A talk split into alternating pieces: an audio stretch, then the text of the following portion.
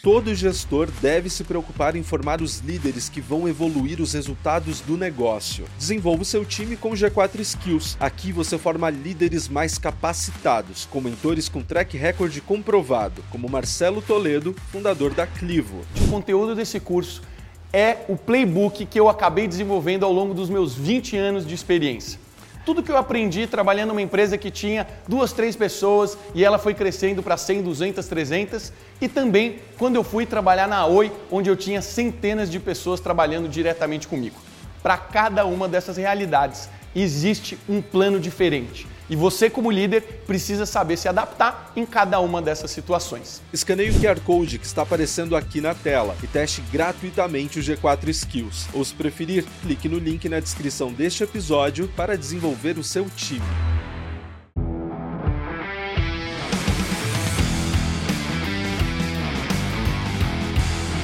Fala galera, sejam muito bem-vindos a mais um episódio dos Extremos, podcast meu. Meu nome é Alfredo Soares e do meu sócio, pai, lindo, maravilhoso. Porra, um homem dono de um cabelo impecável. Modesto. E, e narrador de sexy shop. Ai, ai, ai. Sou obrigado ai, a concordar. Chega, chega, chega, chega com aquele boa noite. Boa tarde, bom Boa dia, tarde. boa noite. Um Vamos dia, nessa? um dia especial hoje, um dia que Bruno Nardon pagou o meu almoço. Vixe. É isso mesmo. Pra Pago poucos. sempre, pra cara. poucos. Muito obrigado, tá? A família agradece. E nem, nem ofereceu pra mim, viu? Eu o- que sou convidado aqui. O dólar desse ano tá adrenalina, tá, tá tenso. Bom, cara, hoje a gente vai receber um cara que é difícil. Se a gente fosse só apresentar o que ele faz, ficaria aqui um podcast inteiro. Ficaria. E o nome dele, acima de tudo, é muito bonito. Não, né, é o nome cara? de barão. É o nome de Ah, barão. é, É o nome é, de família que tem brasão. Exato. Ele que é empreendedor, empresário, que é diferente, Dono? Dono, vendedor, dono de distribuidora de bebida, dono de marca de bebida, sócio de casa de festa. Tem uma das casas. É construtor, né? Porque a quantidade de obra que ele se mete também é impressionante. Construtor ele é. Ele é. Ele é. Dono de um resort em Campos Jordão, que só não aluga pros outros. Resort real. Fotógrafo, Ah, aí é legal. videomaker, que ele também filma se precisar. Oh. Tem um negócio novo aí que ele. Piloto de rally. Caralho, verdade, tinha esquecido dessa. blogueiro, casado. Esse é o maior emprego que ele tem. Senhoras e não, senhores, não, não, você esqueceu falar. Falar. Ai. Futuro. Não, não, não. Dono. professor agora. Professor, professor também. Professor. Spoiler, professor. Dona Corleone. E barbeiro. E barbeiro, cara. Que tem produto de beleza. Senhoras e senhores, nada mais, nada menos do que ele, o Barão de São Paulo, senhor. O homem, o dono da frase. Só existe. Fala com, a tua, fala com a tua voz. Fala com a tua voz. Se concentra. Só existe uma profissão no mundo. Vendedor. Senhoras e senhores, Bruno Van Henk hoje aqui nos extremos. E aí, Brunão, como é que você tá, Ai. Ó, gente, tem, tem um amigo como Alfredo Soares numa segunda-feira, levanta qualquer, qualquer ânimo. Esse cara é maravilhoso. Rapaz, o Nadão me chamou pro é podcast maravilhoso. sério, o negócio tava entrando quase ali junto com o Thiago Ventura, a galera do Afonso Padilha. O podcast saiu da categoria assim, ó, rau. Já é previsto. Tra- tratar com você já é previsto. É cara do maior gente- coração do mundo. É que a- aquela- aqueles momentos do corte, é porque empreender tem que ter humor. Só pra dar o corte, né? A gente Senão não aguenta. Aí começa, porra, a chorar as pitangas. Brunão, obrigado por ter vindo. Obrigado por me convidar. Porra, porra, sei que tua agenda é super corrida, a gente conseguiu aí marcar com três meses de antecedência. super planejamento. Entre o convite e eu estar aqui não deu uma hora. Ai, mas obrigado aí pelo que por honra, prestigiar que a honra. gente. Eu amo vocês dois, Porra, cara. você. Já contei aqui, você foi o cara que me. praticamente me radicalizou aqui em São Paulo. Amém. É, amém. amém. Obrigado. cara que. obrigado. Não, Brunão, pô, eu lembro como se fosse hoje. A história com o Bruno é uma história maneira, cara. Pra quem gosta aí de network, foi uma história legal. O que que rolou? Eu já tava vindo pra cá bastante pra São Paulo. É, na época até tinha reencontrado o Thales. Aí foi porque eu te conheci. E aí, cara, eu tava ali olhando, né? Na época a rede social tava dando uma estourada. O Bruno tava, meu irmão, no- no auge ali da, da- do crescimento da rede social dele, da popularização, né? E, porra, ele era dono de uma barbearia, então a barbearia já é um, um lugar de muito relacionamento, né? Que nem academia, então é um lugar que a pessoa vai toda semana tal. É, E aí, cara, ele, ele, ele tava crescendo pra caramba nesse lance de lifestyle e ele tinha feito um podcast, um vídeo por fora de série, Uhum. que ele contava a história do Corleone e falava dessa frase: só existe uma profissão no mundo. E aí bombou. Tu lembra disso? Sim, sim. Não, foi- Explodiu. o, o, o Alisson é um grande responsável por eu começar a me mostrar mais na rede social, um pouco mais do lado do que era o trabalho. Então, Porque até então eu achei que ninguém ia se interessar. Porque, né, veio ou o nome do, do, do podcast, do, do canal, Foras de Série. Aí a primeira pergunta que eu fiz pra ele, eu falei, beleza, mas eu tenho um pouco de medo do nome. Cara, eu só tenho uma barbearia. Por, por mais destaque que fez, Só uma Eu- barbearia. Ah, não, mas- não, não, não, é, não desmerecendo, mas que assim, eu olhei as outras pessoas que estavam lá e o tamanho que elas eram. E aí eu falei, tá bom, se você acha que é legal, eu topo. E o Alisson não sabe dessa história, mas eu esqueci que ia gravar com ele. Eu tava começando a sair com a minha esposa, né? E eu falei assim: olha, quando fechar a Corleone, vai pra lá, vamos tomar uma cervejinha. Fechou a Corleone.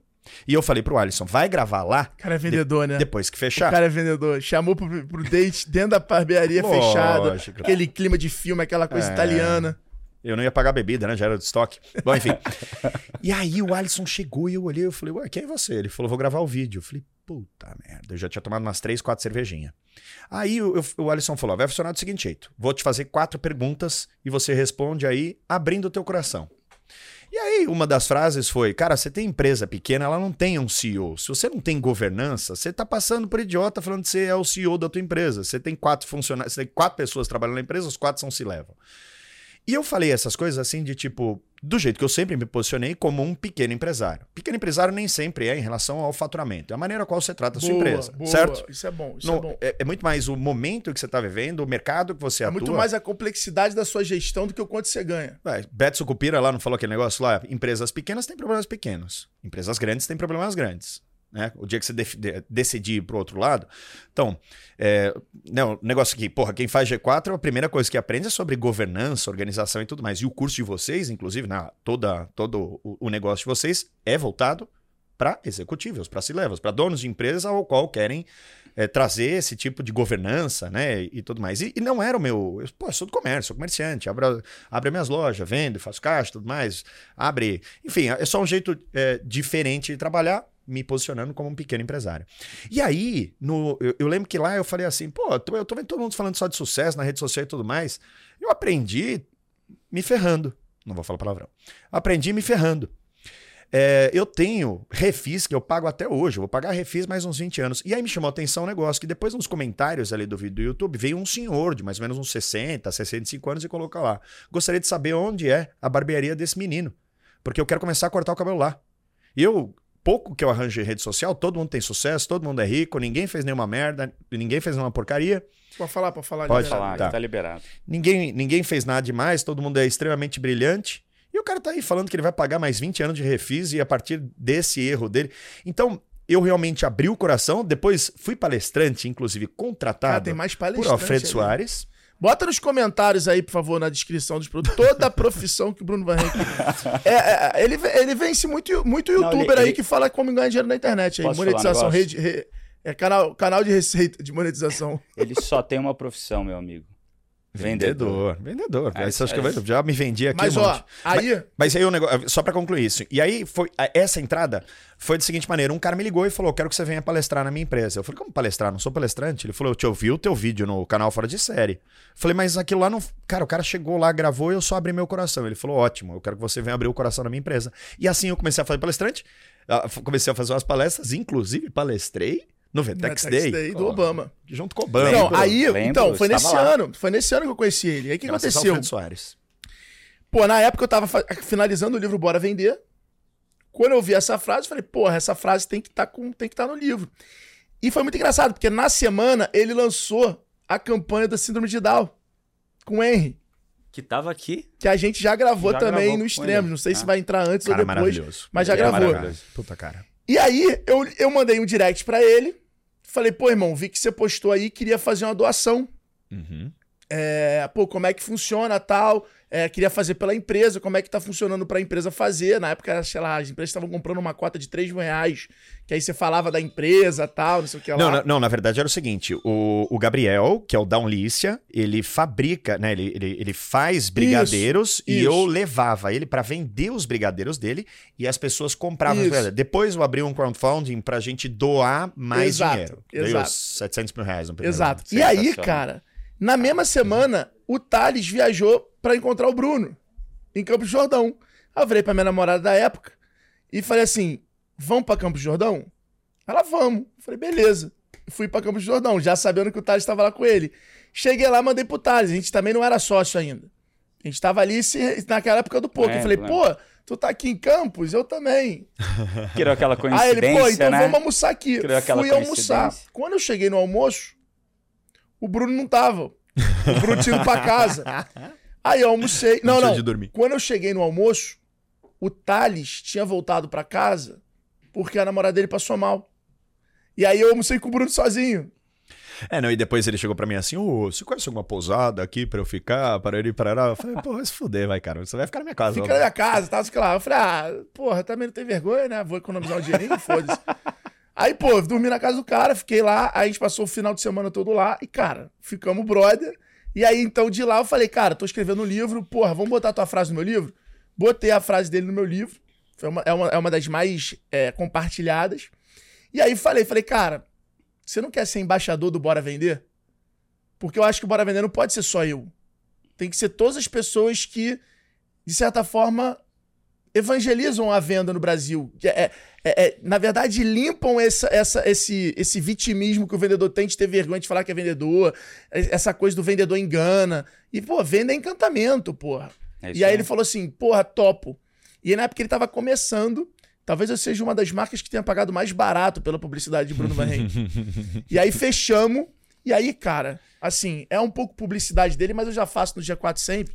Ele é um cara muito é over delivery, sacou? É a parada que, assim, a Corleone, tudo dele é muito over delivery sempre. Tudo que ele se compromete a fazer, é- é- ele, ele, ele entende o que você quer e entrega mais. E aí, nesse contrato, cara, porra, ele divulgou X-Tech, divulgou loja integrada, foi palestrar no Vetex Day, é, fazia os vídeos lá, fazia as fotos e tudo mais.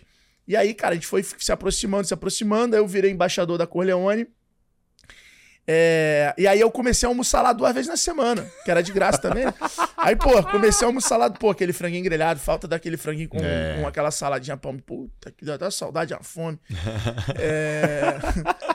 E aí, cara, puta, aí passamos um carnaval na Disney. Se der tempo, a gente conta das peripécias que a gente aprontou na Disney, que a Disney com o Bruno Van Henk é diferente. ela, é, ela é diferente. Ela é acima dos 18, é uma coisa diferente.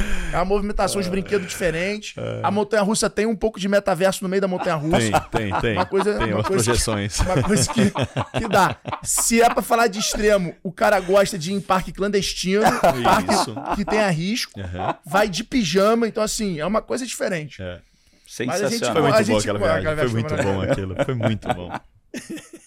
Cara foi Eu no te amo, brinquedo, Alfredo, o cara foi no amo, brinquedo cara. chamado Vumitron. O Vomitron. Enfiei o Alfredo. E eu falei assim, falei, mano, eu tinha medo até 18 anos de andar de montanha-russa. Eu tô andando de montanha-russa só há 10 anos. Eu não tenho essa 20 anos de montanha-russa. Essa porra não faz sentido nenhum. A parada, um brinquedo de 7 minutos, porque não é Disney, né? Era brinquedo de, de estacionamento. É, aquele estacionamento Falei, que meu irmão, balança, sabe é a base? 7 minutos a gente dando um giro na parada. Não faz sentido nenhum. Ele falou muito maneiro, né? Muito maneiro. Resumindo, entramos naquela porra, aquela porra parou lá em cima comigo. Volta de ré e vai de frente, volta de ré. Quebrou o brinquedo com a gente. Quebrou o brinquedo Quebrou o com a brinquedo? gente. na- Quebrou. Vocês ficaram travados ao contrário? Não, também? Esse- assim, ó, pra baixo, assim, ó, olhando pra baixo, sei lá. E a parada 100 ainda fez altura. assim, ó. Pum! Aquele, aquele lá foi. Aquele foi bizarro. Aquele Esse foi extremo. Esse foi Tive- extremo. Irmão. Tive que cuidar de aí e de Alfredo, um de cada lado, Irmão, assim. a parada subiu. Quando a cadeirinha deu aquela virada aqui, ó. rounds, Fez trek. Fez trek. A gente, ih, que estranho. Ficou. E aquela gritaria. Dez ah, minutos. E gritando em inglês, né? Porque tinha gritaria em Ficou- todas assim, as línguas a gente ali. ficou de cara pro chão mesmo, sei lá. E aí a gente 80 viu as de pessoas altura. lá embaixo saindo assim do brinquedo, a fila saindo. Vai que cai, né? E o Bruno em balançando, falando, irmão, essa parada quebrou, não é pra balançar, brother. Aí o Alfredo se segurando assim. E eu, sentando, e eu tentando empurrar a parada pra cima pra tentar escutar o clack de novo. Que loucura. Tamo vivo, tamo Cara, vivo, tamo vivo. Não, e ele balançando. Vai, vai, vai. E ele vai, é, é, aí tipo, embaixo, é tipo embaixo. quando a gente tá andando de kite junto, você vem atrás a milhão, sem controle nenhum, Não, me calma, mirando. sem controle é é um igualzinho. exa- Sem entendeu? controle é, um exagero Só- demais. Só, só que daí, Demais. só que daí você tá fazendo Vanenck, né? Nessa atuação. Nessa eu tô, tô tentando trazer um pouco do pra, pra, pro momento. Mas essa viagem teve história pra cacete, foi irada. Aprendi muito. Que não não tem quem não aprenda. Passa 10 dias com o Alfredo e não aprende com a, com a criatividade dele. né? Ah, cara, é impossível. A velocidade. E, cara, é muito bom, porque tu volta com as fotos muito porrada, entendeu? Então a viagem rende. é maravilhoso. Fica três anos. O cara tá lá no- dentro do brinquedo, lá, o Harry Potter te dando um susto. Ele, calma aí! Saca a máquina. Luz! Para todo mundo. Para a Disney, para a gente, para a fila. E foto. Foi irado, foi irado. Sensacional. Bom, Sensacional. você me olhando, com aquele sentimento de não sei o que, a gente faz agora, pra onde a gente vai, pergunto, não pergunto, entro num tema. Eu te amo, Eu tô tranquilo. tá? Tô tranquilo. Então tá. Então vamos entrar nos extremos É agora. tranquilo porque Fica tem edição, né? Não, tá tranquilo. A- aqui vai raw, cara. E o legal é isso, é quando vai, É, aqui, vai raw assim, fica mais legal. Bom, seguinte. Ele me olhando assim, vai, vai, vai, entra, É, é- é que, cara, olha só. Quem tá chegando aqui, ó. Ai, que coisa maravilhosa. Tá Mas chegando tá chegando, daqui teu, na verdade, pouco. falta 28 minutos, né? Tu sabe. Tá tranquilo. Então vambora. Bruno Van Henk, Barão do Conteúdo. Esse podcast é maravilhoso. Como amo fazer essa porra. Barão do Conteúdo ou Bruno Van Henk? Eu quero saber o seguinte. Qual foi o dia mais feliz da tua vida? Em relação a trabalho, Qualquer, Qualquer coisa. parada. Felicidade. Felicidade. Assim, quando você falou, cara, isso é ser feliz. Felicidade, cara, que tesão. Pá. E pode ser hoje, pode ser quando você tinha um ano de é. idade, qualquer Cara, coisa. eu, eu acho que a gente tem, muito- tem muitos recortes na vida, né? Tipo, é, quando você é mais novo, um dia de extrema felicidade era aquele carro que você queria ter, né? Depois, é, um dia de muita felicidade. Mas pode falar, se for alguns momentos, pode falar. Cara, eu vou te falar um mais recente, é, que é um- um- uma das coisas que você falou, que foi o seguinte: 2017 eu tive o tal do burnout. Né? Eu nem sabia o que era burnout na época. Lá eu tive, doutor Tiago Volpe, meu amigo, meu sócio, Nosso médico. no, no novo negócio, ele é nosso médico e tudo mais. E Ah, eu- aliás, aliás, aliás, aliás. Você não, você não fez a propaganda. Ah, né? calma aí. Cara, deixa eu te falar. A gente tá com um projeto É. de tentar dar uma Telhado populada aqui. Calma É, calma mas, vou, é, mas vou- assim, Vou deixar pegar o. o mas é zoom um, aqui, é um leve toque aqui, só aqui. Só. É um detalhe. Só, só aqui, assim. Da testa É. até a nuca. É, isso, exato, exato. Bem esse. E aí Já a gente é. queria fazer um patrocínio aqui da Cabelóis Ah. em troca de um tratamento aqui. Se desse pra meter algum design, tipo uma sobrancelhinha raspada, A gente tem, a gente uma tem, entrada a aqui gente marcada igual o Cristiano Ronaldo, assim, eu acho que Desenho pega bem pro mais. perfil do Nardon. Como que chama? Cabe... Cabelóis. Cabelós. Cabelós. Aí O sim. cara, é- olha como o cara é vendedor. Vou até olhar pra câmera. O cara ele criou a barbearia Uhum. Pra poder tirar cabelo e aí se sentiu tão mal que agora ele implanta cabelo. Não, na verdade, o negócio. Isso sem sacanagem, tá? Eu falei, eu fiquei pensando, ah, todo mundo na internet, ah, você precisa se reinventar, reinventar. Reinventar porra nenhuma, cara. O negócio de que todo. Quem tinha negócio bom antes da pandemia, continua bom. Fechou não é Exato. porque você fez cagada, fechou porque fechou. Aí, né, aquele monte de discurso da rede social. Ah, você precisa se reinventar. eh, Restaurante vai quebrar, as pessoas só vão pedir em casa agora. É o Ah, novo é normal. Bando de idiota. Igual Aí- eu falava, a folha de papel vai acabar, vai ser É. tudo digital. Aí, aí eu cheguei e falei assim: beleza, preciso me reinventar. Não vai ser agora. Cortar cabelo tá, tá tudo certo, tá tudo bom. Prova disso é que hoje nós estamos com 25% acima do nosso melhor ano de 2019 por conta das outras barbearias que infelizmente a gente nunca Não, comemora e- quem, e outra quem, quem coisa. se fe- fo- fecharam. E estética, né? A estética vem aumentando. O homem se cuida muito mais. Se cuidou muito mais, corta mais o cabelo, faz mais a barba. Não, e na verdade não é nem que o homem se cuidou mais. Essa é a impressão que a gente tem, porque a gente via mais homens se cuidando. É que eu acho que hoje tem tudo muito específico pro homem. Vou falar do meu ramo. Não existia barbearia. O cara não ficava à vontade de ir num salão unissex, que ele nunca era unissex, ele era um salão feminino onde o cara podia. Então, é, é assim. A, a- a mulher que tava fazendo um retoque no cabelo também não tava à vontade do outro cara que tava Não lá fica. vestindo roupa. Ninguém tava à vontade. Então, a partir do momento em que você tem um lugar onde você pode ir, o homem pode ir para escolher as suas coisas, é, ele fica muito mais aberto a- às Ah, mudanças. mas a Colione foi isso, né? A Colione E a virou, Colione na verdade, foi. um clube que também corta o cabelo. É, é, cara, foi um, foi um troço muito mágico. Esse é um dos, um dos dias mais eu, felizes eu, eu, na minha todos vida. os dias que eu fui lá cortar o cabelo, alguém de fora de São Paulo, que está em São Paulo a trabalho, vai na Corleone. Ela virou tipo um monumento histórico. É que ali a, a É, um- é experiência. um ponto de visita É um ponto turístico. turístico. É, o cara fala, Ah, porra, quero vir aqui. É Quero óbvio, lá. porque o cara Ah. segue ele, admira. Ou porque o cara viu gente interessante lá e fala, pô, queria vir aqui conhecer. Ou como referência, porque o lugar Não, tem o lugar uma, é uma uma, uma, é coreogra- cenografia muito, muito peculiar. é. E Quando você fala, e aí é, é a experiência, né? Mas experiência também, quando se fala na internet, ela é muito intangível, né? E aí, outro dia eu tava numa palestra lá, eu não faço slide, porque eu invento o texto sempre na hora, de acordo com o público que tá lá. Não adianta, eu fa- Exato. faço palestra pra, É pra- ser tímido aí. Que eu sou tio. E eu vou lá, inventei uma hora, eu cheguei assim, ó, cara, por definição, e aí na hora me veio na cabeça. Experiência é o que o seu concorrente não consegue copiar e o seu cliente não consegue explicar. Aí pegou essa aí também. Ah, Essa essa saiu na hora. foi- não, essa, Essa vai- saiu essa na hora. Corte, corte. Essa corte. saiu na hora sem querer. Mas ent- voltando. Voltando, é, Mo- momento feliz. Momento muito feliz. Dr. Thiago Volpe e tudo mais passando lá com ele. Ele é um médico nutrólogo, é um dos, né? Pra quem não sabe aqui, é um dos top 3 cara mais foda dentro da área Estudioso de dele longevidade. longevidade, saúde e tudo mais. Então eu ti- tinha a saúde muito em ordem. De repente cheguei lá um dia com uns piripaque, aí ele fez uns exames, ele falou: "Cara, olha aqui, ó, teus hormônios. Você tá tendo um burnout". Mas o que que é burnout? Enfim, vocês já sabem o que é burnout. E aí ele chegou pra mim e falou assim: "Você precisa ter um prazer. Você precisa ter um hobby". E naquela época eu só trabalhava, trabalhava, trabalhava. Todos nós aqui amamos trabalhar. A gente ama trabalhar e chegar em casa, deitar, dormir e acordar e trabalhar de É, é novo. porque o trabalhar pra gente não é o É trabalhar, prazer. né? É um É puta tesão. prazer. É, É o hobby. é, é construir. Só A que gente poderia mudar o, o significado da palavra trabalhar pra pessoas. Pra nós três, é construir. A gente tá ali pra construir alguma coisa e não pra monetizar aquele momento. é, A gente não tem mais tesão de Não, fazer e aí, nada mas, que só mas aí momento. uma, foi, foi uma quebra muito bacana que ele chegou, você precisa ter um hobby.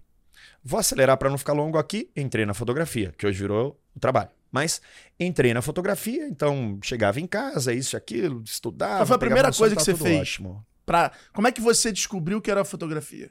É que agora a gente vai deep nesse momento. Tá. Como é que eu descobri que eu queria que eu precisava tá? entrar na A gente fotografia? vai profundamente. Sou tradutor simultâneo aqui. Eu, eu escolhi a fotografia pelo seguinte: como eu, como eu só trabalhava o dia inteiro, eu nem parei pra pensar que hobby eu poderia ter. Que a vida inteira, eu trabalho desde restaurante, dentro de shopping, às sete da manhã, meia-noite, todo dia, vendo meu pai fazer isso sete dias por semana, pra mim era normal. Tinha lá os momentos em que ia viajar no final de semana, saía pra jantar, mas um hobby mesmo, onde eu pudesse me dedicar, não tinha. E quando eu pensei no hobby, na época eu namorava com a Paulinha, minha, minha ex-namorada, que ela é advogada, e ela queria sair do direito e embarcar na fotografia. E aí ela tava meio que nessa transição, Já abandono o emprego, negócio, quero saber. E hoje trabalha com o Gabriel Vickbold, outro amigo nosso, Ah, ela você é galerista Ela lá comprou com um quadro. Ela, ela quem vende as Tá sabendo o fotografias que, ele hoje. fez? Não é possível. Não. Ele. Gastou esse dinheiro? Não, não. Ele doou 100 mil reais pra Não é participar de um leilão de um quadro do Gabriel Vickbolt. O que, que você deu pra ele pra ele fazer isso? Não, agora é novo Nardon. O É Nardon mesmo? 4.0. Não, gente, é pra, pra fique claro, não é que a causa não é boa, é que ele é muquirana. era, era, era. É só por isso, é que é um papo entre amigos. Ai, ai, Mas ai. enfim, Paulinha chegou pra mim, ah, não, eu quero ser fotógrafo. Eu falei, pô, vou entrar na foto então, assim, estimulo ela a nova fase da vida dela. E aí, é, ele chegou e falou assim, cara, final de semana você tem que descansar. Não adianta você trabalhar, porque é comércio, abre sábado, domingo, feriado, tudo, tava sempre lá trabalhando. E aí eu falei, pô, eu já ando de moto lá em Campos de Jordão, faço motocross, toda hora tenho que pegar a moto, colocar na caçamba, voltar, pegar um amigo, pedir pra dormir na casa dele. Acho que vou construir uma casa. E hoje é o meu maior refúgio, é o ponto onde eu tenho para minha família, é o ponto onde é o lugar onde eu mais gosto de estar, onde eu relaxo, onde eu realmente não penso nas outras coisas a não ser diversão. E eu descobri realmente o gostinho pela diversão. Não tem problema, segunda a sexta, trabalha 16, 18 horas por dia. Trabalha... Se precisar no final de semana, a gente trabalha também. Mas eu desligo a chavinha, eu não olho nem o WhatsApp para trabalho. Vou lá e me divirto do jeito que tem que divertir, brincar com cachorro, andar na lama, qualquer coisa. Eu acho que um dos melhores dias foi um dia que eu acabei de construir a minha primeira casa lá em Campo Jordão e eu dormi a primeira noite lá. Tava com poeira de obra ainda, tô loucura. Peguei Caralho, o carro, que fui louco, a lá. gente achou que era fotografia. Mas o que, que você acha? Que meu o dia... efeito. Não, olha que irado. é isso que eu tô falando. Tipo assim, é, quando você falou da fotografia, que hoje a gente sabe que você se tornou um dos caras mais admirados do Brasil em relação a isso. por isso que é conhecido como Barão do Conteúdo aqui em São Paulo, no, no- no Condado. Todo condado quer tirar foto com esse cara, é impressionante. É, ele transformou uma foto super né, artística lá. Enfim, depois vocês procurem aí Estúdio Van Henk, vocês vão ver. Mas, olha, eu já dando aquela vendida, só arrasta pra cima, 3 mil reais, pum, a foto vai. É, mas a- a- a- o, lance é o seguinte. Esse momento que você descobriu a fotografia, eu queria saber qual foi o sentimento que você teve, sabe? De falar assim, porra, é isso. Fotografia é uma parada que, que eu quero estudar, que eu quero procurar. Qual foi esse primeiro que te fez quando bater, assim, por exemplo, eu posso falar isso, eu tava muito fora de praticar os esportes que eu sempre amei, que era surf e tal, Natação. é, natação e polo e tal. E aí eu lembro que um dia eu fui fazer o wake. Foi comigo. Foi com você. O Thales foi Wake fazer, surf. a gente falou, cara, tem o Wake São Paulo, não sabia, vamos fazer. Fui, chamei o nadador, a gente foi junto. Naquele dia eu fiz o Wake Surf. Uhum, eu E lembro. o Wake Surf me conectou na hora com, porra, eu ter surfado desde os meus 12 anos de idade até 20. E eu falei, puta, que animal. E o filho da puta manda bem. E aí, cara, aquela parada, cara, me deixou assim, As batatas da me, perna. me, me renovou real. Porra, eu me lembro de fazer três horas de wake e dar aula no G4. Fazia três vezes, quatro vezes na semana. Aquela parada, naquele ano, se tornou, assim, uma chave que me ressignificou o que é felicidade. Tipo assim, eu terminei relacionamento. Pra... Porque, tipo, cara, eu queria ficar fazendo aquela porra, sacou? Fiquei louco por aquilo. E o kite foi outro. O kite renovou o lance do desafio, do aprender, do evoluir. Então, assim. é- Eu a tenho um momento de uma quebra. parada. Eu Qual tenho, foi o eu momento tenho, da eu tenho um momento fotografia de que você? Eu tenho. Porra, Eu tenho. fotografia. É, por um acaso, eu já conheci alguns fotógrafos, mas na- nunca pensei em entrar no mundo da fotografia. Um deles é Paulo Del Valle, que é um cara muito bacana, é um cara que fotografa oficialmente pro Instagram. Ele é um- foi um dos primeiros caras que entrou no Instagram, é professor, cliente na Corleone, amigo meu, tudo mais. E aí, eu lembro que eu comprei uma, eu comprei uma câmera, comprei uma lente lá que um fotógrafo você ou pra falou. Paulinha? Pra mim, pra mim, pra mim, pra mim. Não, foi só eu entrei na fotografia eu mesmo. E aí, fui lá e comprei essa câmera e tudo mais, e ela tem um, um desfoque, né? Muito, muito. Sabe aquela foto que você fica focado e tem um super desfoque? Mas o que fez tu comprar foi curiosidade? Foi o Volpe me falar que eu precisava ter um, um, Um hobby. um hobby. E, pô, qual hobby? Pô, vou pegar esse pra ajudar ela. Acabou que foi minha paixão. É isso, é isso que eu queria. Que foi minha paixão fenomenal. E aí, né, as primeiras vezes você tira, câmera profissional, difícil de mexer, você não sabe o que você tá fazendo. E aí eu lembro que Paulo Del Valle foi lá cortar o cabelo na Corleone um dia. E eu cheguei e falei assim: ó, não quero te incomodar, porque, porra, todo mundo deve perguntar de foto pra você, deve ser chato pra caramba. Só olha essa foto e me diz o que ela tem de errado. Pra eu começar a ter um norte pra estudar. Porque não adianta eu chegar pra você, né? Ô, como eu tiro uma boa fotografia? O Google, o Google, porra, o Google é a maior ferramenta da, da, da- nossa era. Exato. Só que ele ainda não formula a pergunta. pra- Por mais que você formule uma pergunta ruim e ele te entregue resultados, ele ainda não consegue te guiar totalmente. Tipo, como tirar uma boa foto? Você vai assistir 10 O que milhões que de é vídeos e não vai entender foto, nada. E aí eu cheguei pra ele e falei assim: por onde eu começo? E aí o que, que eu fazia pra treinar? Eu tava sempre trabalhando. Eu precisava ter meu hobby, eu precisava aprender aquilo. Então a câmera andava comigo pra lá e pra cá. Olha que, que cenário ótimo e olha como eu poderia agradar alguém. Eu tirava foto dos clientes da Corleone enquanto eles estavam se barbeando, fazendo a barba.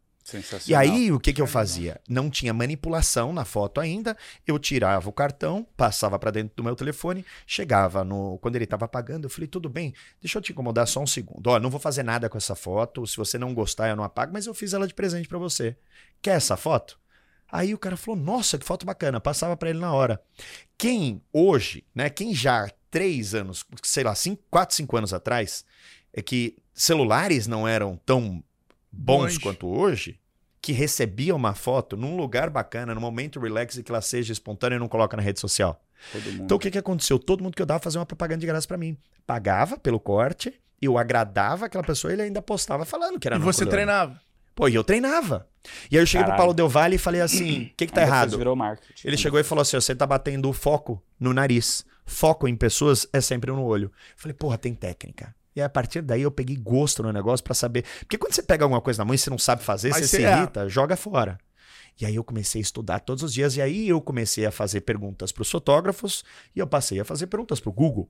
Depois, sabendo isso, eu comecei a observar outros fotógrafos que vendiam cursos fora do Brasil, mas não o curso botão A, botão B, botão C. Ó, meu raciocínio e é aí esse. foi exatamente assim. nesse momento que a tua rede social também meio que virou esse teu laboratório. Foi, Porque você foi. começou a fazer foto pra caramba. Foi. É, eu tiro foto de tudo o tempo todo, me imagino uma na cabeça. Cara, pra dentro do meu negócio. que, cara, não- não tem como negar. Hoje, foto e vídeo. É. Nós estamos falando num podcast aqui, tem três câmeras filmando a gente, tem que ter a imagem. Fazendo um Também. corte, galera, só pra gente não, não, não desdobrar muito nesse assunto, mas hoje o Bruno tem um dos principais estúdios de São Paulo, né? É, são quantos metros quadrados? 200 metros. 200 meio do metros, com mais de um milhão de reais em equipamento, dos mais modernos, e atende clientes. Fala aí, alguns dos clientes hoje que você produz conteúdo. Ah, G4 Samsung, todos. Samsung, Samsung, Mitsubishi, Tag Heuer, Café Três Porsche, Corações, tu já fez On trabalho. Running, Porsche. É. Mas o que eu mais tenho prazer são receber as pessoas lá. É muito legal, as pessoas contam a- as histórias do porquê elas estão lá. Ninguém chega triste pra fazer uma foto. Elas estão usando a melhor roupa, elas me dão o melhor sorriso. Elas contam um momento bom da vida delas. E principalmente elas me contam o defeito, ó, essa orelha aqui não tira não, vem desse lado. Essa pessoa tá completamente rendida e aberta. Se, ela, se eu mostrar uma foto onde ela se gostou, ela tá completamente rendida e aberta, que seja para uma amizade, que seja para um negócio, que seja para um benefício, que seja para me indicar para outros clientes. Então, receber pessoas dentro do estúdio é, é mágico. E qual foi o trabalho que você fez que você falou, porra, fotografia pode virar um business? Você deve ter sido algum job, né? Você não, fez não, onde- não, na verdade não. Eu, eu comecei, a- eu fazia muita coisa pra mim, mas é, é assim, desde quando eu tava começando a postar pra Corleone, quando eu nem sabia fotografar direito, isso foi nessa mesma pegada. Foi voltando de pandemia que eu falei assim, não aguento mais só tirar dinheiro. Não, porra, eu tô sustentando é, todas as empresas fechadas há cinco meses. Construí a minha segunda casa lá de Campo de Jordão no meio da pandemia. Quando eu abri aqui de volta, faturando 20% que faturava antes, né? Aqueles horários, ó, você pode operar duas horas por dia. Ah, você opera duas horas por dia, mas com três cadeiras só. Então eu continuei tendo prejuízo. E aí, aquilo começou a me dar um sentimento ruim de tipo, pô, se eu falo que eu sou vendedor, né? Estamos podendo trabalhar aí mais ou menos, mas dá para trabalhar. Eu vou arranjar alguma coisa para ganhar dinheiro é, até o final dessa semana e pagar minhas contas de casa. Pelo menos para pagar, senão eu tô- vou me sentir muito mal de só gastar, gastar, gastar, gastar. E aí, durante a pandemia, para não enlouquecer, enquanto Luísa, minha esposa, trabalhava pra cacete, eu falei assim: enquanto ela trabalha, eu vou estudar. Porque meu negócio não tinha como fazer alguma coisa lá. Qualquer coisa que fizesse seria irrelevante. Coloquei os caras, pra, os barbeiros, para trabalhar na casa dos clientes, ótimo, 100% deles. Os caras precisavam estar bem quando voltasse. Sim. Então tudo que entrou, é, não, tô teu. Então só saiu. E aí eu falei assim, vou estudar fotografia, vou sair um fotógrafo profissional dessa pandemia. E aí, é, um dia eu tava lá no meu escritório, eu sei muita coisa pra fazer, pô, quando eu fechado, eu olhei, eu falei, se eu colocar um fundo preto aqui e eu ligar umas luzes, será que alguém compra a minha fotografia? Fui lá e anunciei no Instagram. Já parou pra pensar na importância que a foto do perfil das suas redes sociais tem? Ela é a porta de entrada para quem no mundo físico te procura no mundo digital. Se você quiser ter uma foto melhor, me procura. Eu lotei seis ensaios. É uma loucura isso. Eu lotei seis ensaios por dia por três semanas. Eu olhei e falei, não é possível. Será que continua? E aí fiquei, fiquei, fiquei, fiquei fazendo aquela, aquela puta loucura. Às vezes fazia quatro ensaios, seis, seis ensaios de uma hora e meia por dia. Depois eu tenho que manipular todas essas fotos, receber gente, arrumar estúdio. Eu fui ter um assistente nessa semana, começou dois anos depois. Eu não tinha ninguém, ficava lá sozinho no estúdio. Com o maior prazer, amarradão. E aí eu falei, caralho, Deus hobby, virou. Cara, desde que eu te conheço, tu não tá um momento da tua vida sem uma obra. É. O que, que significa fazer uma obra pra você? Ah, sei lá, mudança, constância. Constância, crescimento, ficar parado no lugar. Sei.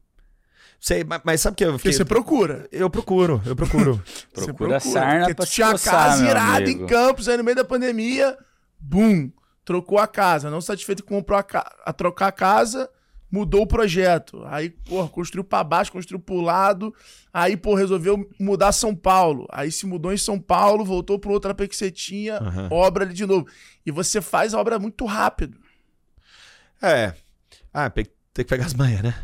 Passa muito nervoso, passa nervoso pra caramba. Não, Olha, eu não dá- fui trabalhar hoje que eu tive que levar meu peixe pra nadar. Não, eu falo Mas isso. amanhã eu tô aí, a obra não vai atrasar aqui. É, a minha, por exemplo, vai fazer um ano. Me coloca lá pra estralar o chicote. E- Não, mas sei lá, cara, eu acho, eu acho que, pô, a mudança é bom, né? Não enche o saco a mesma coisa sempre. A rede social, olha a rede social. Não podemos negar, a rede social tá chata pra cacete. Mesma coisa, né? É, pra onde você olha, sei lá, há três anos, quando você fala, sei lá, em TikTok. Fora do Brasil, né, são os behind the scenes, são tutoriais de coisas que são interessantes. Aqui é a mesma coisa com a mesma música e não se muda a coreografia. Tô assim, ó. É só essa porra, cara. É chato. Uma hora você não quer mais abrir a rede social. Mas porque isso não mudou, tem algo isso que mudou muda. a comunicação de novo. Porque isso hoje em dia, mal ou bem, é, pra marca que vai falar pra, pra, pra nova geração, Cara, eu tava vendo até uns caras postando, o, o Birma esse final de semana postou, do tipo assim, cara, não tem como negligenciar. Não, não. Que é o que chama atenção, é o que não é prende nem- atenção e o que gera interação. Então, assim, Mas nem por isso você vai falar que é legal. cara, olha que louco. E- e Luva- você não vai negligenciar, mas, mas olha como você está formando uma geração. Talvez isso seja muito polêmico, mas como você está idiotizando uma geração que está começando. Cara, pô, eu, É, eu tenho uma é- irmã, é eu tenho uma é irmã mais é uma nova. geração de engajamento, né, cara? Não, e que tá tudo bem De o engajamento. rápida. maior Não, canal mas é isso, de é futebol. maior- olha que loucura que eu vou falar agora. O maior canal de futebol brasileiro é o Luva de Pedreiro. Sensacional. Ele passou o Fred dos Impedidos. Mas peraí, mas aí os Tá caras um discutem a algo mais- que é da cultura do Brasil, Um que é esporte, que é muita coisa. seguidor que o Mas, cara- cara, É, mas, Mas- mas, mas, Mas como é que você consegue Fred- ver valor em todo mundo fazendo a mesma dancinha, do mesmo jeito, o mesmo passo, em todas? Não, não, não dá pra ver valor nisso. Tem engajamento? Vende? Vê- Até quando? E o que, que você faz com uma geração dessa? Cara, porra, quantas vezes você arrancou a, a- a- a tampa do teu joelho? Quantas vezes você- o, o dedão não caiu? A- a- minha irmã tem 19 anos, ela nunca se cortou, ela nunca se ralou. Outro dia minha irmã foi viajar comigo é, lá pra Campos, super tímida e tudo mais, eu coloquei ela em cima da, de uma bicicleta, ela caiu.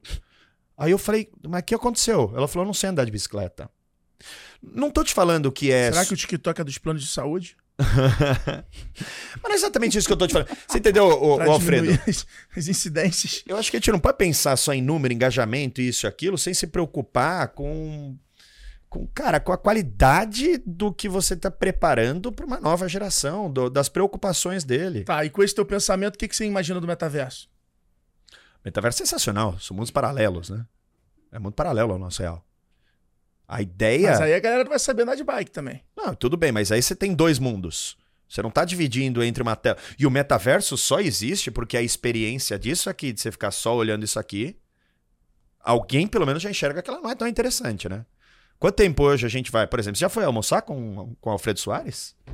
Quanto tempo ele passa fora do celular e ele escuta o que você tá falando? Ah, não, esquece. Não, mas eu tenho uma Nem frase. no dia a dia. Não, mas eu tenho uma frase. Se tiver no metaverso, pelo menos você não vai estar com essa porra, a gente vai Não, estar lá se vendo. não. Vai ter o telefone lá dentro. Tu acha que a TIM vai deixar de vender o telefone lá dentro, ao vivo?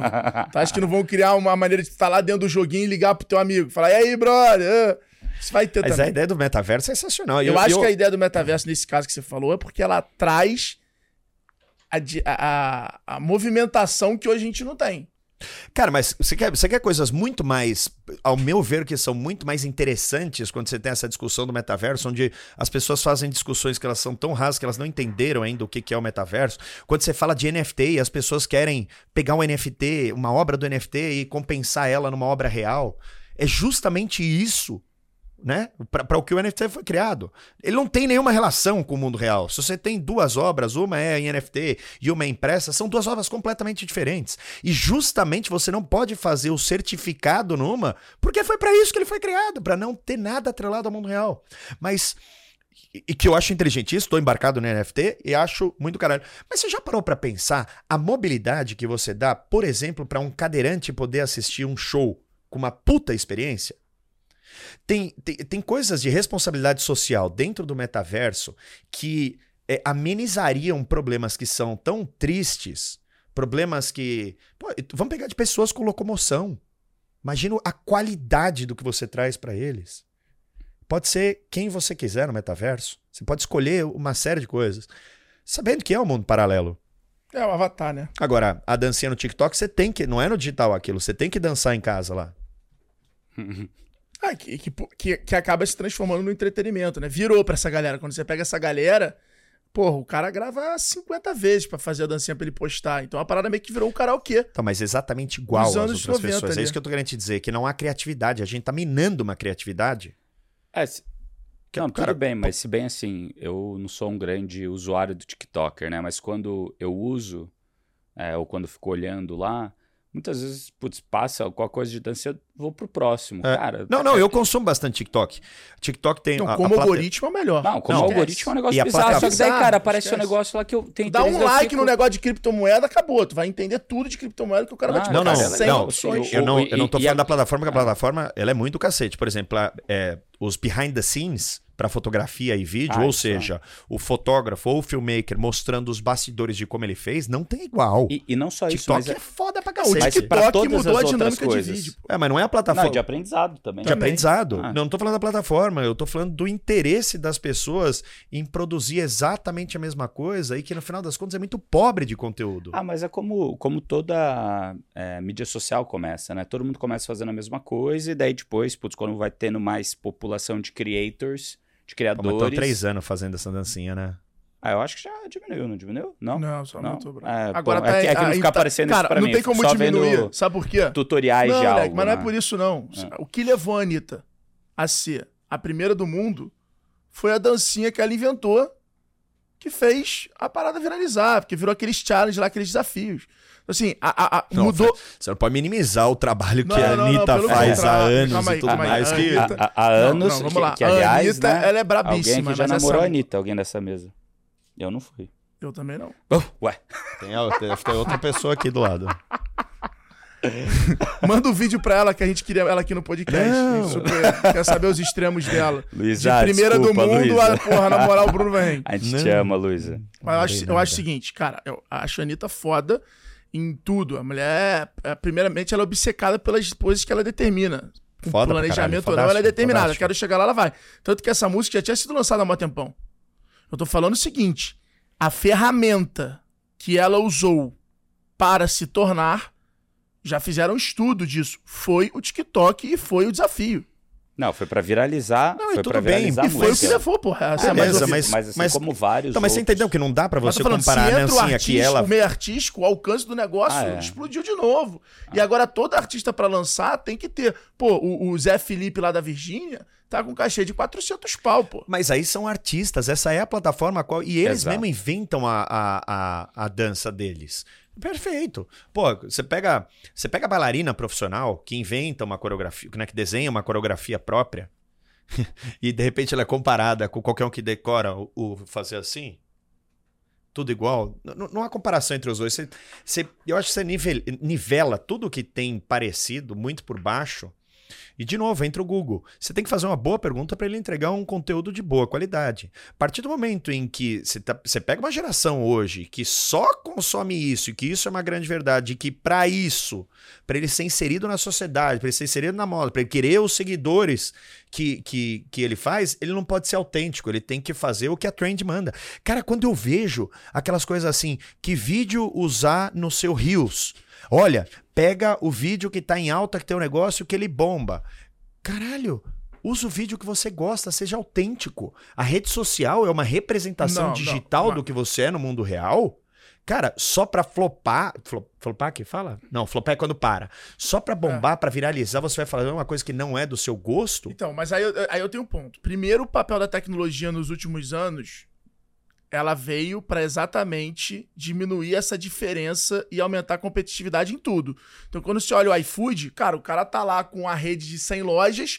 Se você criar a tua hamburgueriazinha lá e for legal e botar uma foto melhor, vai tomar venda do cara, vai ser competitivo.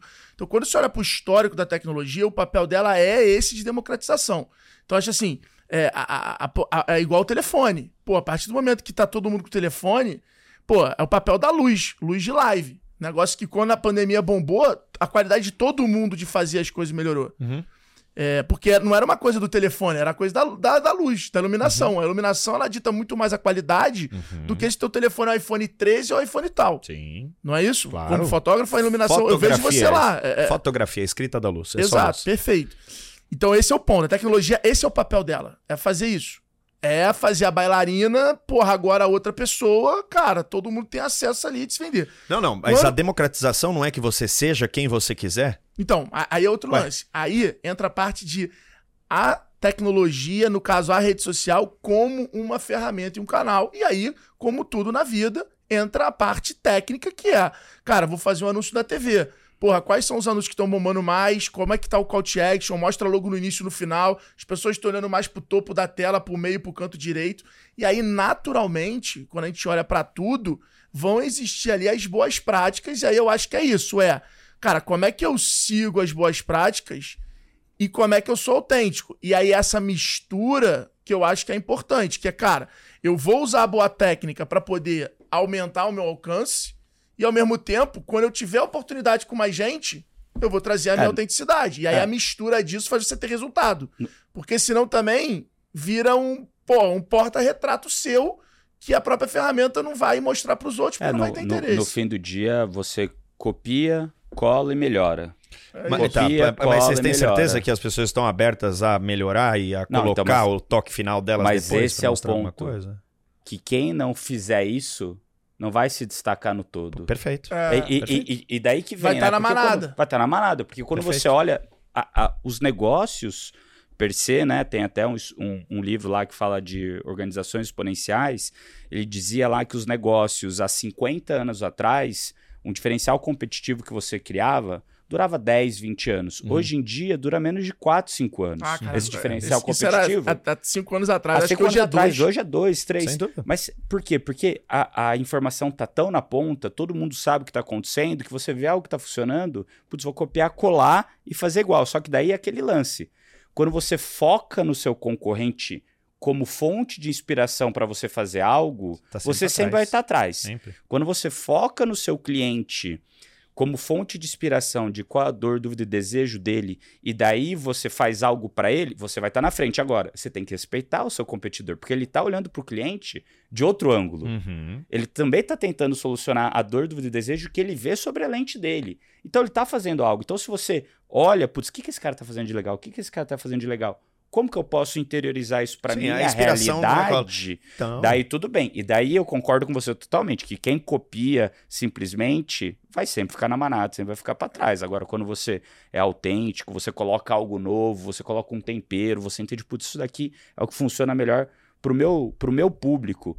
Ou até, cara, quando você simplesmente é curioso, né? Será que isso vai dar certo? Será que, que não vai dar? Como vai ser? E, e testar o novo, mas pegando as melhores práticas que você trouxe do que tem funcionado, putz, E aí, assim, daí você o que eu acho Bom, que é mais. O que eu, o que pesquisa, eu acho que é mais né? sinistro é que, assim, pô, eu- a gente é muito brother. Você tem uma leitura das coisas bizarras. E eu tenho uma leitura de pegar, entender a sacada tal, também sinistra.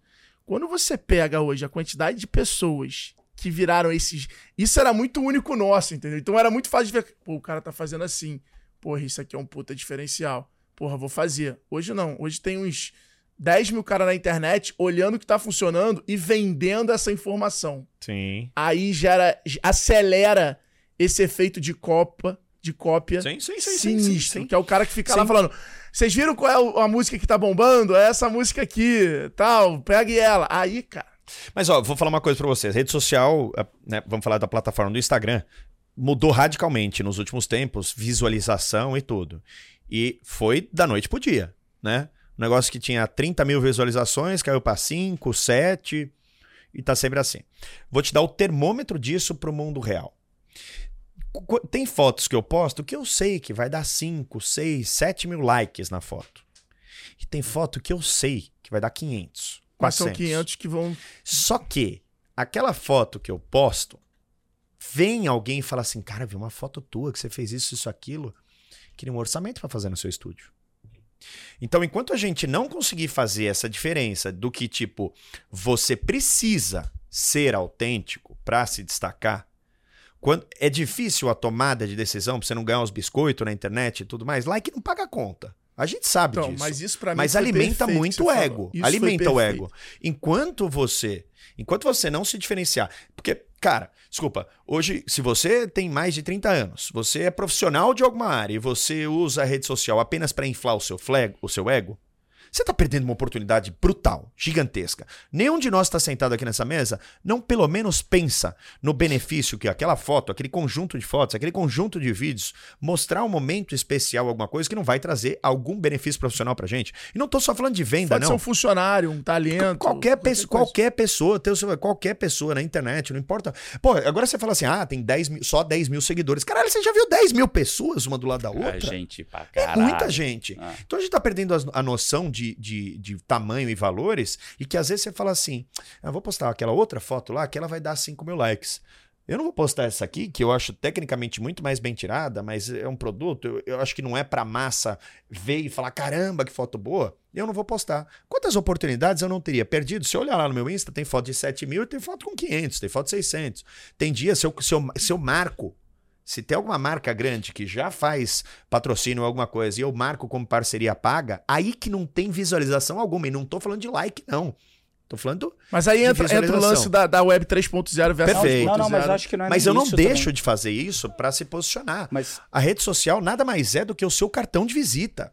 A rede social não deveria ser para quem tem uma vida profissional ativa, que quer saber de networking, que quer saber de conhecer gente, conhecer gente nova, ele deveria ser seu cartão de visita, que é a gramatura do cartão, a letra dourada, o negócio alto, você é mais novo, você não pegou o cartão de Pegou. visita. Eu vendeu. vendi, porra. Ah, é? Você vendia cartão de visita? cartão.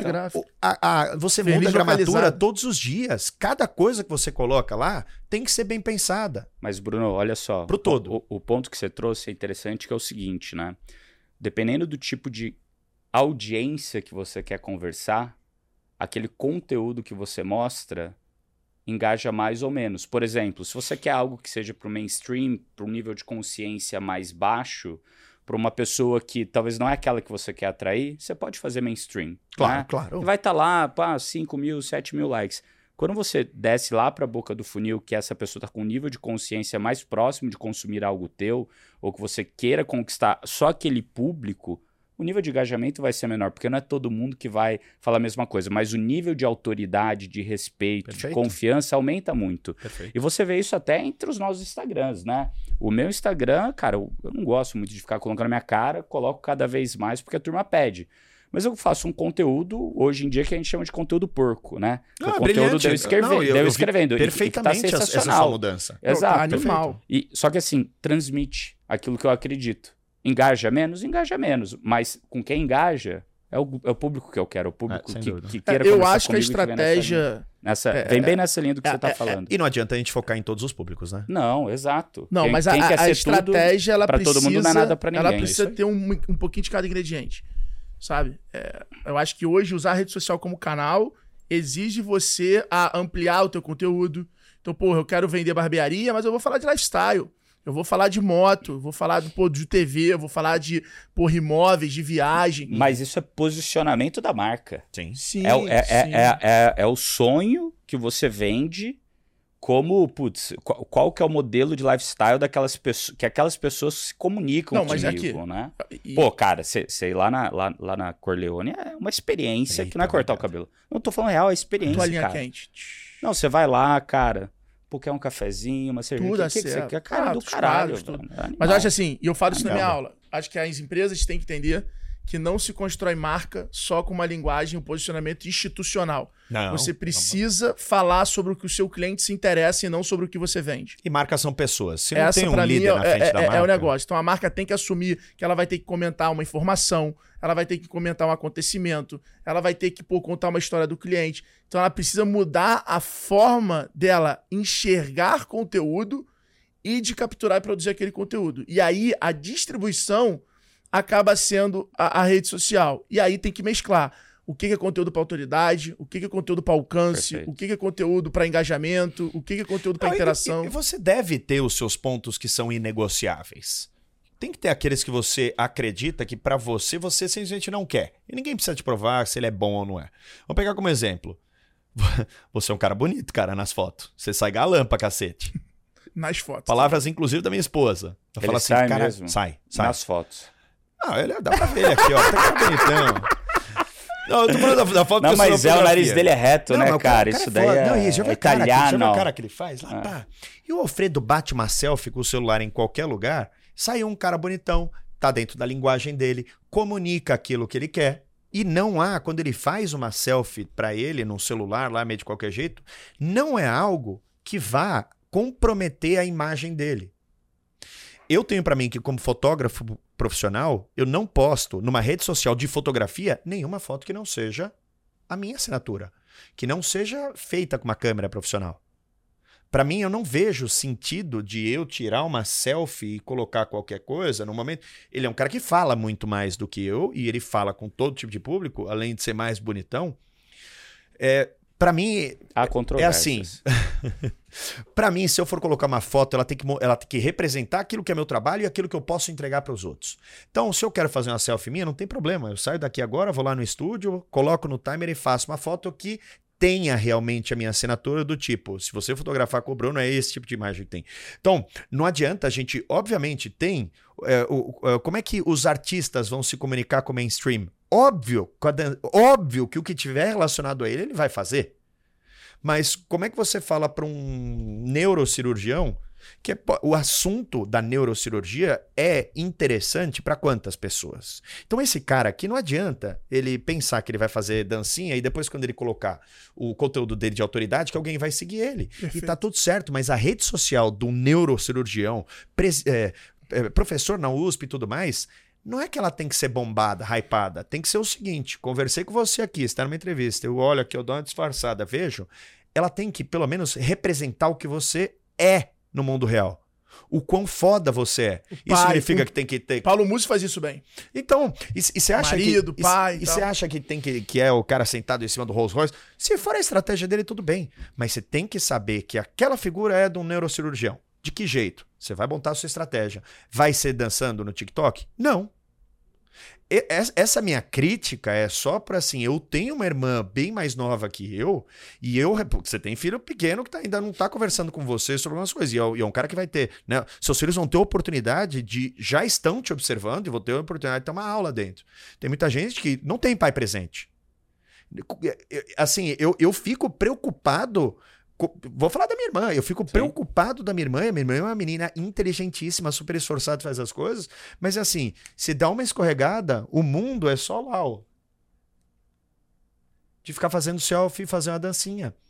E no tempo, você, Você já mesmo teve falou. essa conversa com O ela? cara já, não, é minha, minha irmã tá fazendo o curso do Lucas Rosa, minha irmã tá Legal. fazendo faculdade. Assim, eu, eu estimulo muito ela, não posso obrigar, mas eu sou um contra todo o, O universo. o- o mainstream. E o universo. status quo. Sou, sou eu contra Ah. isso. Então, o, o, o, que, o que eu fico pensando é: será que não estamos É, cara, ta- talvez um prejudicando? Porque ta- talvez quantas um vezes, dia, quantas talvez- vezes ela fez a dancinha? Ah. Você falou 50? Em 50 vezes ela podia ter feito alguma pergunta no Google que ela se interessasse por alguma coisa. ta- talvez daqui a alguns anos o celular e a mídia social vai ser tratada como o cigarro é hoje, mas que há 50 anos atrás era status. Já tem essa, Sim. já tem de muitas pessoas essa perspectiva. Teve até um aluno nosso que lançou um celular sem, sem acesso lá, sei lá, o negócio. É, não, não vendeu muito, né?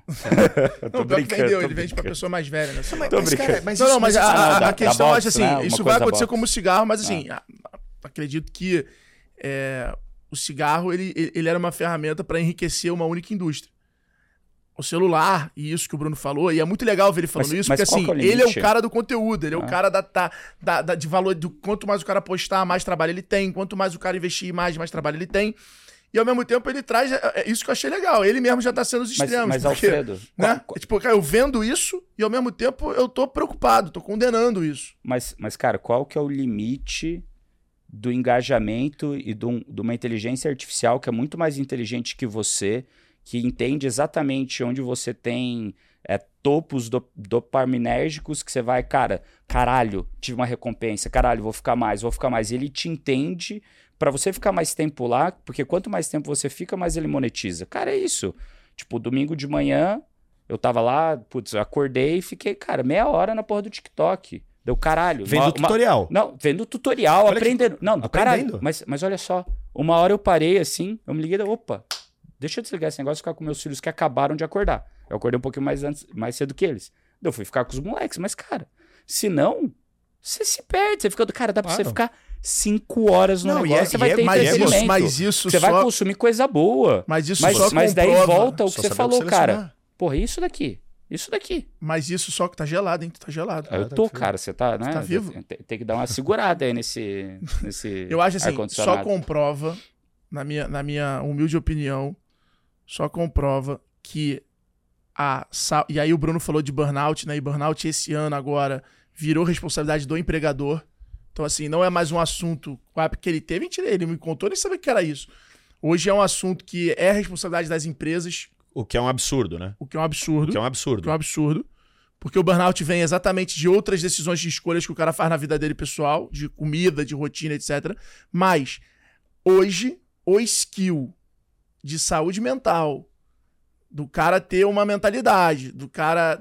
Cara, virou realmente um diferencial muito grande competitivo de cada pessoa. Então, mas, mas, cara, as Porque senão é informações, isso, então. senão o cara vira refém informações- desse mundo. As informações continuam nunca sendo claras. Autoconhecimento. E, e assim. autoconhecimento, autoconhecimento. virou É uma autoconhecimento. parada... Beleza, que é Bom, autoconhecimento. deveria mas ter é assim, matéria no colégio fazendo isso. E- E, e aí, cara, tem uma coisa que o cara fala no podcast que é muito foda. Ele fala assim, pô, o cara que é puta sociável, que fica sentado lá atrás, que vende as coisas no recreio, que joga a bola no recreio, que fala com todo mundo, o maneirão do colégio, que normalmente é tirado de burro, É o que mais se dá bem. sacou? Não, esse cara é um puta gênio. É. Eu vendia bolo na, na, na, na escola e o Tião da cantina ligou pra diretora e meu pai foi chamado na, esco no- na escola, sabia?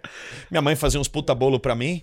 Aí eu não comia tudo, sou filho único, fatiava, papel alumínio, o bolo do. aqueles bolo de caixinha que tinha seco pra cacete na, na, na cantina, eu ficava na cantina vendendo. Quanto que é? O teu, três reais, eu vendo por dois. Um puta bolo de brigadeiro gigantesco, eu não tive custo. Fazia E eu em casa.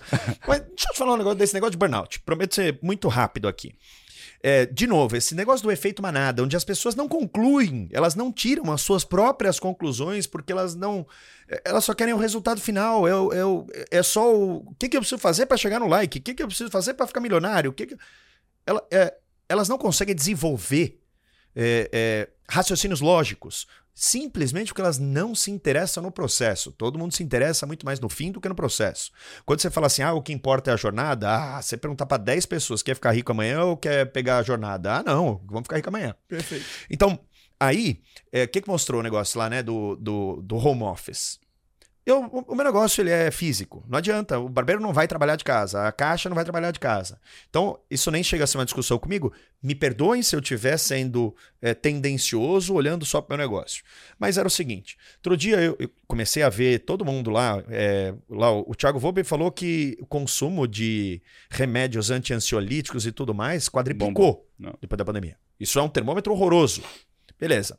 Aí você vê as- algumas empresas falando assim: ah, a produtividade da empresa aumentou demais com o home, com o home office. Aumentou a que custo? Aumentou o custo de você não precisar mais pagar uma sede gigantesca, você não precisa pagar aluguel, você não precisa pagar mais vale transporte? Porque é o seguinte: alguém já perguntou pro cara que tá trabalhando em casa, que teoricamente está trabalhando mais, durante pandemia, que você não tinha nada para fazer? Beleza. Mas olha agora: será que todo mundo tem o, o- o conforto para trabalhar de casa do jeito que é cobrado?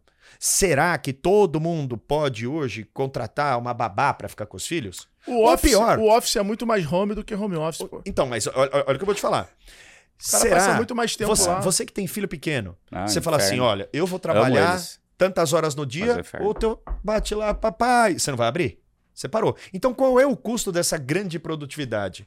Já pararam para perguntar para os trabalhadores realmente se não é ao custo da saúde mental dele? Ah, Porque as pessoas hoje elas trabalham em casa ou elas moram no trabalho? Para mim, elas. Concordo com o que Moram você no fala. trabalho. Elas moram no trabalho, elas não têm mais. Elas, gente é elas têm que contra. entregar. só, A gente ah, é ah, contra. só, só um ponto aqui que você falou, cara, que eu queria puxar. Vamos. Você falou o seguinte: as pessoas não se apaixonam pela jornada. Uhum. E daí, voltando ao primeiro ponto, que Uhum. foi a fotografia. Você é uma pessoa que se apaixona muito pela jornada. Sim. Você A obra. pessoa A obra. a é obra é isso, é a construtora. Ele entregou a casa, ele E- vai inventar alguma E, merda. e, cara, e isso é algo que eu vejo em comum com todas as pessoas de sucesso que eu vejo. Elas não se apaixonam pelo, do- pelo pote de ouro no fim do arco-íris. Elas se apaixonam em percorrer o arco-íris, percorrer a jornada. E uma vez que você faz isso bem, com tesão, que você acha isso do caralho, cara, todo o resto é consequência daquilo. E isso eu acho que é algo que vem plugado na gente quando a gente é criança, de se apaixonar Aham. pela jornada, né? É, cara, como, como, assim, tipo. Um momento marcante que eu percebi que eu era apaixonado pela não, jornada. é, não, não pela jornada, mas assim, Você na, fo- na que- fotografia, Você cara. percebeu que três vezes, sem a gente, assim, olha que bizarro. A gente, quando falou de empreender, a gente falou, ah, a gente é construir, construir. Construtora. Aí depois a gente falou da obra, da casa. Agora tu tá concluindo falando sobre o lance da jornada Ah, mas- de construir. mas- olha como mas- a palavra construção É- é- veio é forte, forte. né? Mas no assim, papo o, agora. o, o- o se apaixonar pela fotografia no fim do dia. tá- Cara, assim, é- por exemplo, vou te falar o que, que me fez apaixonar pelo kitesurf. O que me fez apaixonar pelo kitesurf, primeiro? É um esporte, é a água, é um lugar que, como você tá sempre aprendendo algo, a sua cabeça vaza. Você não E você tá consegue sempre com pensar. Você você não consegue pensar em nada além daquele momento. Você está presente Uhum. cada vez mais na nossa atualidade estar presente para algo e não ter a tua cabeça cheia de É pensamento. sucesso. Putz, será que vai dar aquela merda? Será que vai dar isso? Será que É não vai dar? Cara, é algo que poucas coisas proporcionam. Sem dúvida. E o kitesurf para mim proporciona isso. Além do que, cada vez que você evolui um pouco, você quer evoluir um pouco mais. Porque é possível. E é uma jornada longa. E é uma jornada longa, porque daí você dá Talvez um saltinho. interminável. Só, Talvez cara, pra você dar um rolê, para você dar um rolê sem medo, sem medo, são 40 horas. No mínimo. E, e olha lá. sem talvez medo, jornada- sem e- medo, e- assim. e- e quando de vai pegar fa- a prancha e ir com tesão, tipo, pô, se a pa- pipa cair tá tranquilo, se a pipa rasgar tá tranquilo, são 50 horas. E, e às vezes, mas- assim, quando você vai fazer o downwind, você vai, cara, a- quase, vai lá pra dentro da água, que normalmente a galera profissa faz o downwind pertinho da costa.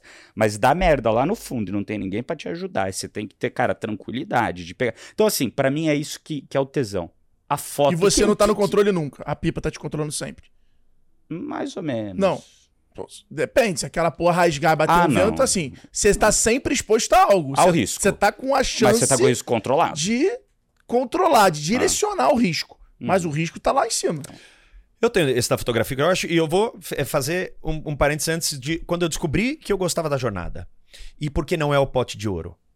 Graças a Deus, todos nós que estamos aqui, hoje a gente já pode deixar as contas no débito automático e não ficar naquele desespero de tipo saber se vai dar pra pagar as contas do mês. Amém. Certo? E no dia em que isso. O Nardão entra, paga três meses antes. No dia em que as tuas contas entram no débito automático, realmente.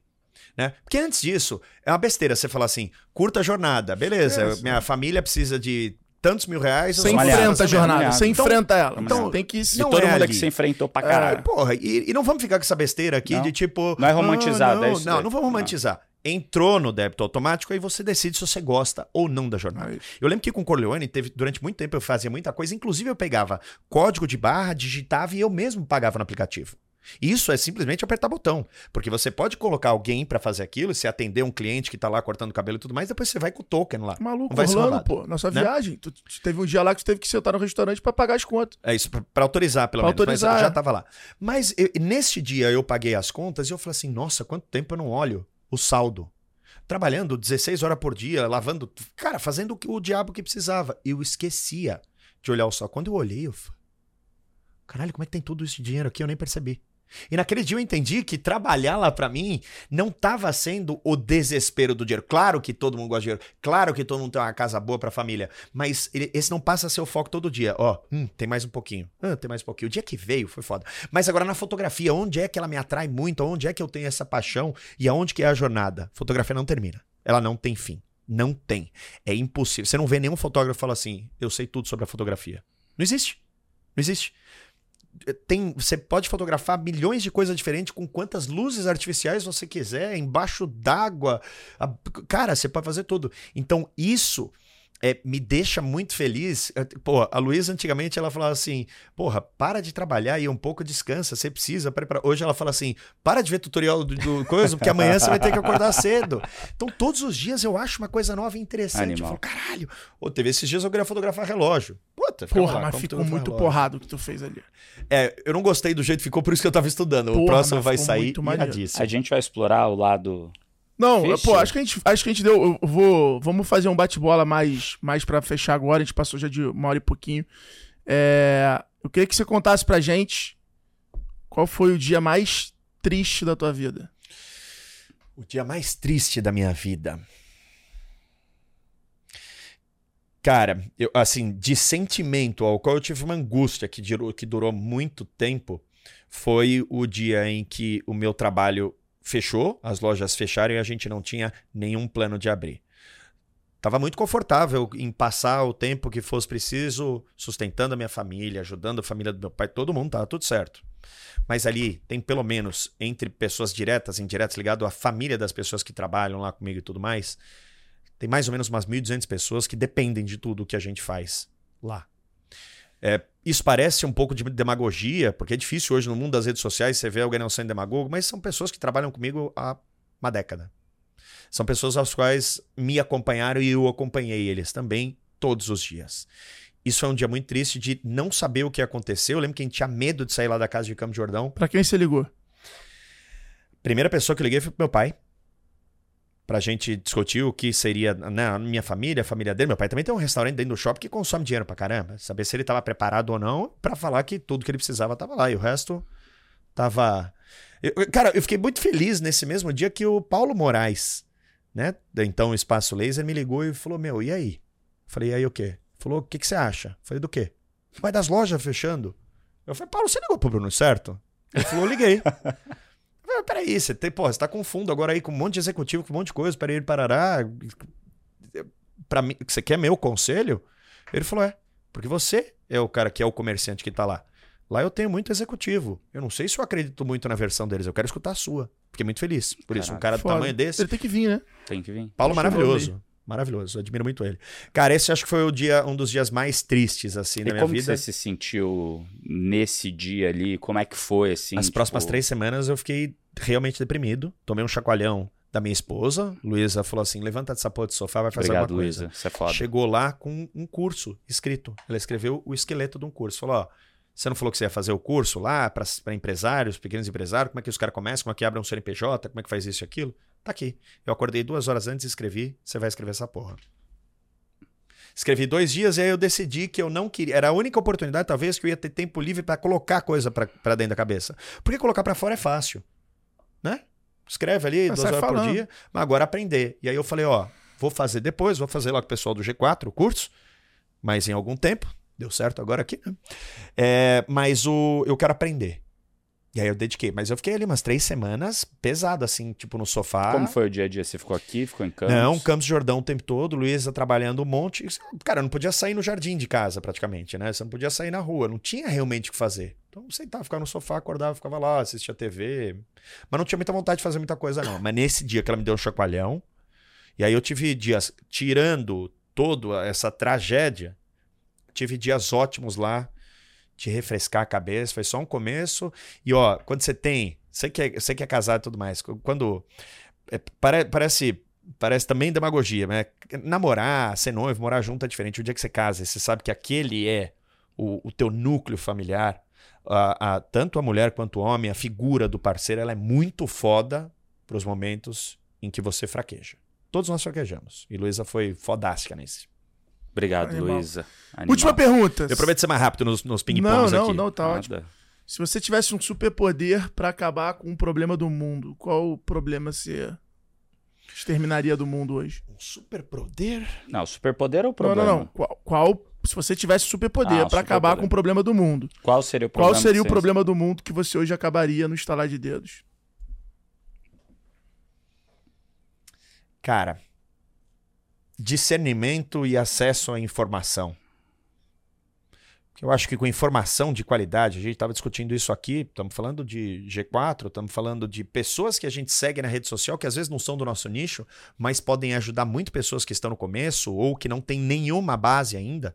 Né? Por isso que eu não critico nenhum tipo de curso, desde que não seja trambicagem, do tipo uma pirâmide. Né? Mas aquele curso você fala, pô, mas o cara está ensinando isso aqui que é tão básico, para alguém pode ser o primeiro passo, ele pode ser muito foda. Eu acho que quando você fala, né, ah, vamos falar de fome, essas coisas, eu acho que você consegue resolver muito problema se cada um dos 7, 8, bi- 7 bilhões de pessoas no mundo tivessem pelo menos acesso e discernimento na escolha da, da, da informação que ele vai consumir. Não tem outro jeito que não a educação de você não resolver todos os outros problemas, inclusive as guerras, né? Eu acho que seria esse. Muito bom. Muito Muito bom. bom. Tem alguma Eu, eu, eu vou fazer uma previsão aqui, tá? Vai Eu, acho. é, a, a política não tem muito interesse de que as pessoas realmente fiquem, né? A gente não. Todos já sabemos. Todos já sabemos, mas não precisa discutir isso aqui. Mas eu acho que a gente vai ter uma revolução aí nos próximos anos, que se não se sabotar, que vai ser o 5G.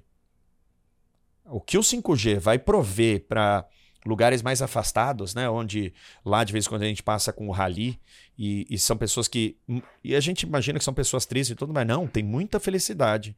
Não há o acesso à informação, né, às vezes um celular muito ruim e não há um direcionamento do que aquela pessoa poderia aprender, seja da agricultura, seja uma outra língua, seja né, se conectar, vender aquilo, aquela commodity que ele Uhum. vende baratinho para uma indústria, talvez se conectar a ela e tudo mais. Eu acho que o 5G, se for bem instalado no Brasil, vai trazer o acesso aí, esse primeiro passo do sonho aí do, do meu superpoder. Tô muito crente no 5G, se não for sabotado, porque não tem interesse que a população tenha mais conhecimento.